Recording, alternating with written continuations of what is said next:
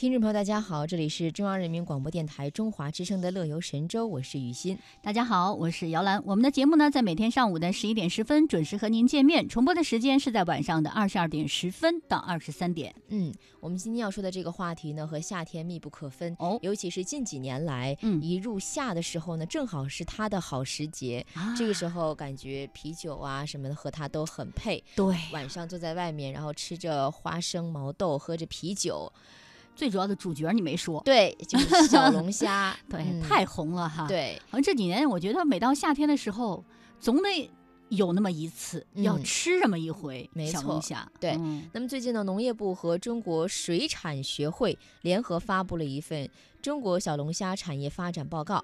报告显示呢，中国小龙虾的养殖面积过去十年时间持续快速增长，小龙虾产量由二十六万吨增加到了八十五万吨，增长了百分之二百二十一。中国呢，也因此成为世界最大的小龙虾生产国。说起小龙虾，我前几天还真的挺认真的思考过一个啊问题。为什么？就是在想这个小龙虾究竟，呃，如果说人有转世的话，嗯我，还在想，如果人有转世的话，那会不会有人投胎做小龙虾？不，后来坚决不被人吃掉了，还没怎么着呢，先被人吃了。后来我的 我我的老公特别认真的回答了我这个问题，我觉得嗯还挺有道理的。嗯，他说，呃，小龙虾呢。不，如果说按佛教来讲有畜畜道嘛，嗯那小龙虾呢，它属于 水产类，所以是不可能的。啊，对，连海鲜都不算。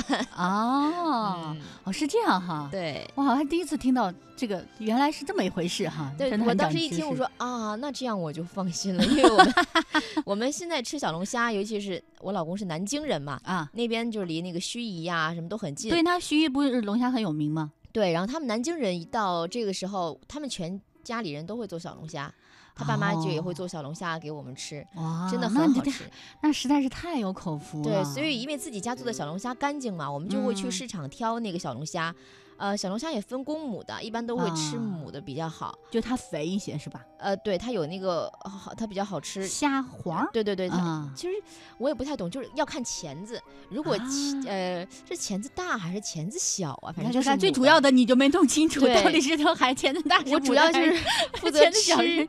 我觉得这方面南方人真的是特别的有经验，尤其是他们南京人，一到这个时候，他们就知道啊，小龙虾的时候到了。哎，那他们一般怎么吃？就是像咱们一样吃麻辣的，还是啊怎么个吃法？有麻辣的，有蛋黄的，有蒜香的，有十三香的，有蛋黄的，我还呃真是第一次我也没吃过蛋黄的，但他们说挺好吃的。啊，就是当，嗯，我不知道你有没有开车过过盱眙的那个收费站，就盱眙那个那个收费站，不会那个不会告诉我盱眙的收费站就是一个 对它那个。龙虾的那种它那个样子是一个龙虾，然后它里面全都是小龙虾，就它那个休息休息站里面啊，一排那个网点全都是，呃，告诉你有十三香的，有蒜香的，有原味儿的，有麻啊辣的，就是可以在那儿吃。哇天哪！我听那雨欣这么一说，我老觉得我像是走进了水晶宫，你知道吗？有一个龙虾在那儿。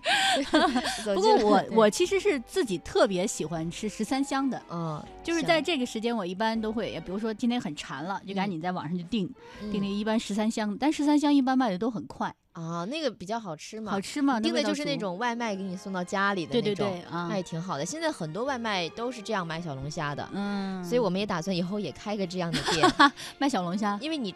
就是我不知道，可能外卖稍微好一点儿。你去啊外面吃那种大排档里的小龙虾，虽然感觉不错，包括你去北京的簋街呀、啊小龙虾哈哈很好吃，都不干净，对 因为它都不会给你去鳃的啊啊，就它那个鳃它都是那个不给你剪的。呃，我们在家吃的话，就是先把小龙虾买回来，放在一个盆儿里。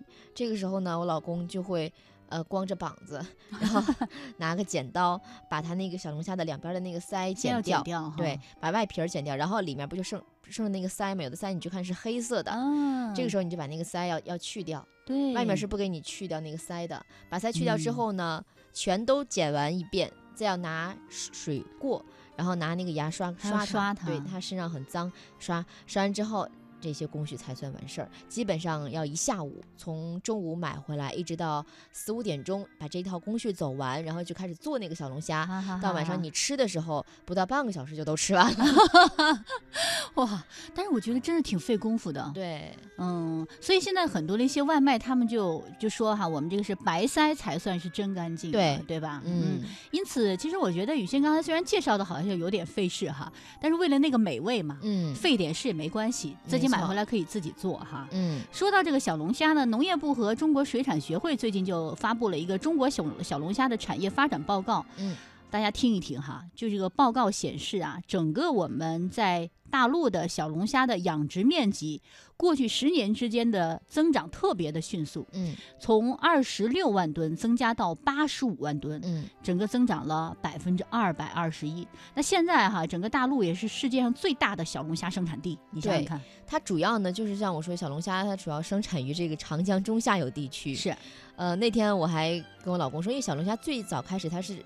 在那个小河沟里的啊，后来我们都说它不算水产，算沟鲜，沟鲜，说个河鲜好吧？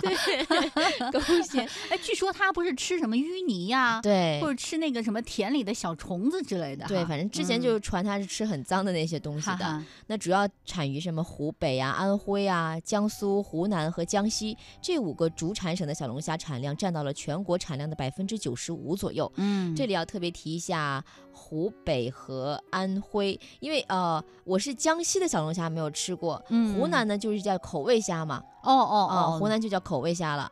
我记得有一次我们去长沙，我和我同学那个时候去长沙去面试的时候，我们买了那个湖南长沙的口味虾，好吃吗？好吃，然后没吃完，就有我们就装袋子里了，打算上飞机吃。然后呢，上飞机吧？啊，你听着，它里面有油，我们就把油都倒掉，然后光剩下那口味虾就带上飞机。然后等吃饭的时候，人家都吃飞机餐，我们打开我们那个袋儿开始吃小龙虾。然后收餐的时候，别人都收的是一些餐盒，我们收的是虾壳。哇，那我觉得也可以，你能把它带上去。你知道我有一个朋友哈。他呢，就是有一年，他带着他老婆到北京来玩儿。嗯，那几年呢，北京特别流行吃羊蝎子。嗯，有几年特别流行。他媳妇儿，我们就带他去吃羊蝎子，他媳妇儿就爱上这个羊蝎子了，就特别爱吃羊蝎子，就连续几天很容易上火，就他就天天吃羊蝎子。哦，然后我就说你你不觉得难受吗？你就老吃啊，这东西火火就特别上火嘛。嗯，他不不太好吃了。完了，他要回上海了。嗯，然后他就前一天晚上就跟我说说。那个明天我要回上海了啊！我说那你祝你一路顺风。他说你能不能给我打包个羊蝎子带回去？天啊，真的，他就打包了羊蝎子。嗯，到那个羊蝎子店，第二天他上飞机之前，我们就是下午的飞机嘛，中午就跑到羊蝎子店，嗯，就给他真的是打打包了一锅羊蝎子，嗯，就带到上海去吃了。他就把那个拿连锅带回上海去吃，就是吃货的境界。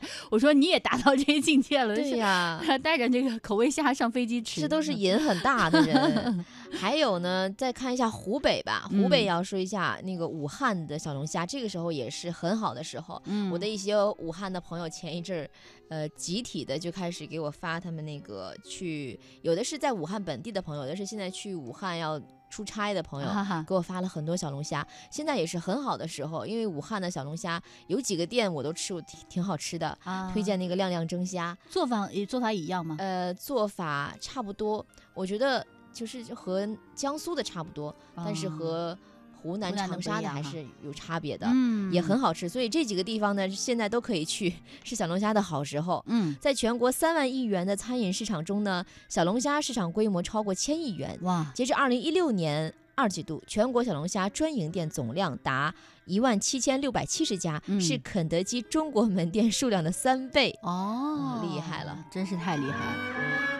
不过说实话，这个小龙虾虽然好吃呢，一方面哈吃多了容易上火，嗯，而且我觉得还有一个就是大家一定要把它做熟了吃。对，这种河鲜也罢，海鲜也罢，跟肉沾边的哈，最好还是把它弄熟了再吃。嗯，除了这个吃的时候呢，这个要把它做熟了之外，也不要太心急，要慢慢吃。因为你看有一个淮安的周先生，有一天呢就吃小龙虾，跟朋友一堆儿啊，大家就喝着啤酒吃小龙虾，好开心啊。嗯，然后呢有朋友说来讲个笑话吧，完了就在。饭桌上讲笑话，他就在那儿听，一边听一边吃，不小心，哎呀，一个三公分长的小龙虾 滑进了他的气管里，哦，好啊啊，这个太吓人了。他当时就会觉得很胸闷气短嘛，嗯然后就会觉得，哎呀，这怎么怎么会是？就是觉得气上不来，就赶赶紧跑到当地的医院去就诊。嗯通过 CT 检查，在他右侧主气支气管的位置发现了那个被吸进去的三公分的小龙虾，嗯，建议他尽尽快的进行一个手术。哎呀，我还从没见过吃小龙虾能够把它吸进气管里的，这这这 点出息。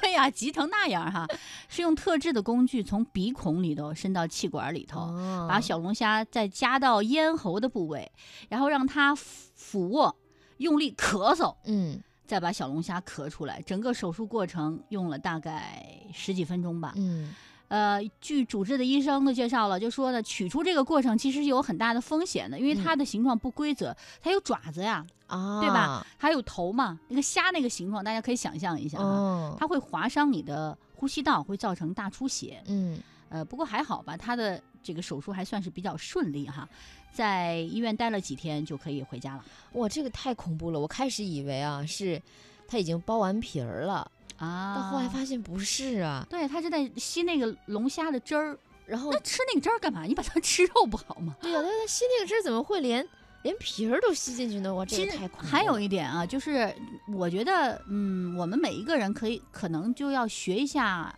急救法，嗯，有一个叫海姆立克急救法，就是比啊如说你吃东西要噎着了，嗯成人一般就是比如说他吃东西不小心给卡到这儿了，你嗯就要站在他的身后，嗯。两只手握拳，嗯。抵住他的上腹部，嗯。用力嗯，往里顶，哦，就是你要站他的后面，把他把他顶住，嗯。呃用力的往往往里顶，顶顶顶，嗯，他就能他出来。很快就出来，他会那样出来。嗯，然后还有一个就是，比如说是孩子，嗯孩子会很经常嘛，嗯他哭啊闹的时候，你给他喂东西，他就是你就要把他，如果是小婴儿的话呢，就让他倒过来？倒过，一个不是倒过来，哦首先就是让他趴在你的那个腿上，嗯头朝下，然后一个呃托住他的这个下颌这个部分，嗯，然后要用力的拍他的背，哦，这是一个他可以出来。嗯。就是大家还是要学一下相关的一些那个急救知识。哎，好奇怪，我为什么会了解这个拍小孩儿的这个？